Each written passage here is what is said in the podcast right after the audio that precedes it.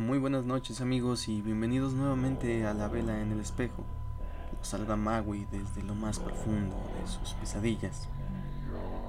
Como cada noche, traigo ante ustedes una nueva creepypasta. Esta ocasión, tratándose de una ocasión muy especial, voy a leer para ustedes cinco historias cortas. Comenzamos. Materia oscura. Todo parecía muy natural mientras estábamos aquí. En nuestra búsqueda a ciegas, nuestra comprensión de la gravedad señalaba que cada galaxia estaba compuesta en gran parte por algo que no podíamos ver con los métodos tradicionales. Eso que pasamos a llamar materia oscura debe estar por todas partes. Entonces comenzamos a desarrollar métodos para detectar aquello que no podía ser visto. Nunca nos detuvimos a pensar si enviar trazos detectables y rastreables de energía eran una buena idea, pero finalmente los encontramos, ahí afuera, en el oscuro y frío espacio entre las estrellas, trillones de ellos. Ahora saben dónde estamos, están viniendo y están hambrientos. Recordar, olvidar. Acabo de abrir los ojos Veo alrededor y puedo ver pantallas, miles de pantallas. Estoy sentado sobre una silla. Lo único notable en mi bata blanca, además de la sangre, era aquella enorme esvástica. También estaba en los monitores. Volví a echar un vistazo a mi alrededor y no pude ver a nadie. Mi voz hacía eco como si estuviera en completa soledad. Intenté levantarme, pero un casco sobre mi cabeza me lo impidió. De este casco salió un cable que estaba conectado a una computadora a mi derecha.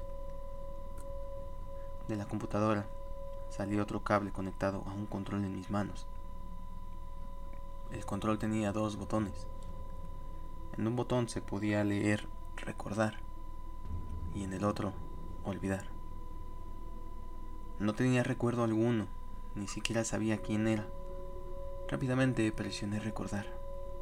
Pude sentir todos los recuerdos, cada momento siendo reintroducido en mi mente, todo de una sola vez. Mis ojos descontrolados se movían a todas partes mientras cada segundo de mi vida pasaba por ellos a alta velocidad.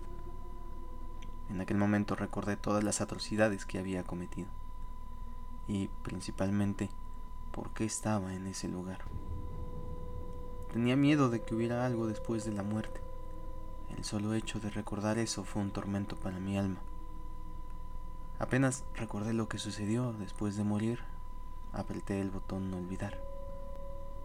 Acabo de abrir los ojos, veo alrededor y puedo ver pantallas.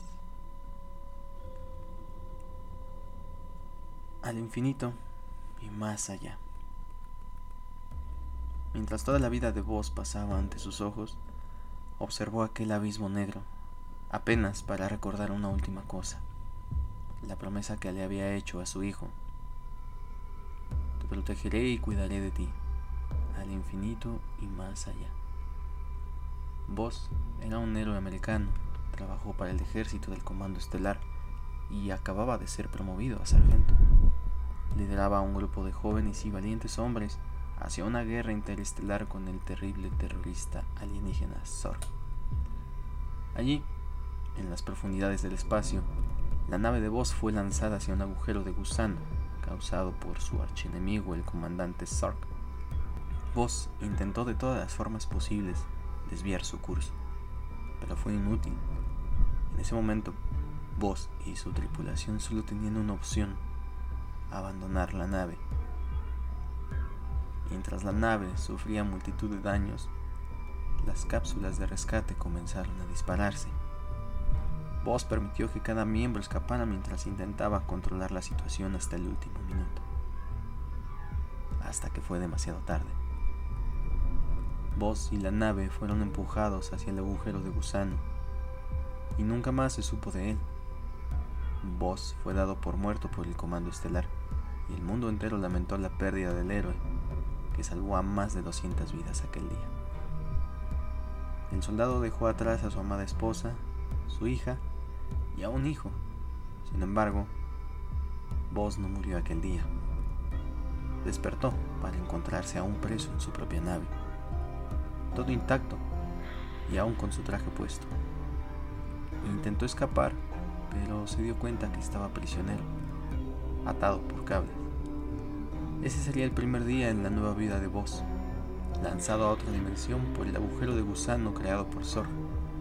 A partir de ese momento, Voss era un muñeco. Un juguete caminó al cumpleaños de un niño llamado Andy. Un niño que un día fuera su propio hijo. Todos terminamos solos. Ella está en la primera fila, hermosa, cabello negro, blusa de color rosa, botas hasta la rodilla y una chamarra que dice maldita juventud. Está concentrada en el espectáculo, está perdida en la presentación. Estoy dejando el alma y el corazón en la guitarra, esperando que eso tenga algún efecto sobre ella. Ella mueve la cabeza al ritmo de los acordes. El vocalista tiene la atención de la multitud. Ellos gritan su nombre pero yo tengo su atención y es todo lo que quiero. Tocas muy bien, me dice. No tengo más elección que enamorarme de aquellos ojos castaños. Gracias, respondo con decisión. ¿Vas a... ¿Vas a volver a tu apartamento o algo por el estilo? Pregunta. Claro. Cariño, pasión, amor. Sentimientos que había reprimido durante años y no aguanto más. Después me siento débil y le pido disculpas. En esta ocasión, él se manifiesta en la forma de un gángster de 1920. Ríe mientras las lágrimas de ella descienden por su rostro como un río mientras la arrastra al infierno. Hubiera deseado ser lo suficientemente fuerte como para contarle lo que iba a suceder. Desearía haberle contado que vendía algo peor que mi alma al diablo. Vendía a todos aquellos a los que amo. La práctica lleva a la perfección. Ni siquiera lo estás intentando. De nuevo. Mis manos callosas recorren las teclas del piano. Un dedo se desliza sobre una tecla y me equivoco. Tu padre estaría avergonzado. De nuevo. Mi visión borrosa cae en la partitura amarilla hacia las teclas de marfil. Más rápido. De nuevo. Vuelvo a tropezar una vez más mientras el tiempo se agota. Ella se levanta del banco. Completamente despreciable. Es suficiente por hoy. Inclino la cabeza avergonzado. Sé lo que está por venir. El piso cruje con los pasos de mi madre mientras ella vuelve de la cocina. Me estremezco. Es difícil tocar con tres dedos. Será más difícil aún tocar con dos. Muy bien amigos, hasta aquí llegan las creepypastas de esta noche. Cinco historias breves pero bastante interesantes y perturbadoras. No olviden seguirme en Instagram y Facebook como CreepyMaui. Ahí podrán contactarme y si se animan, contarme alguna de sus historias.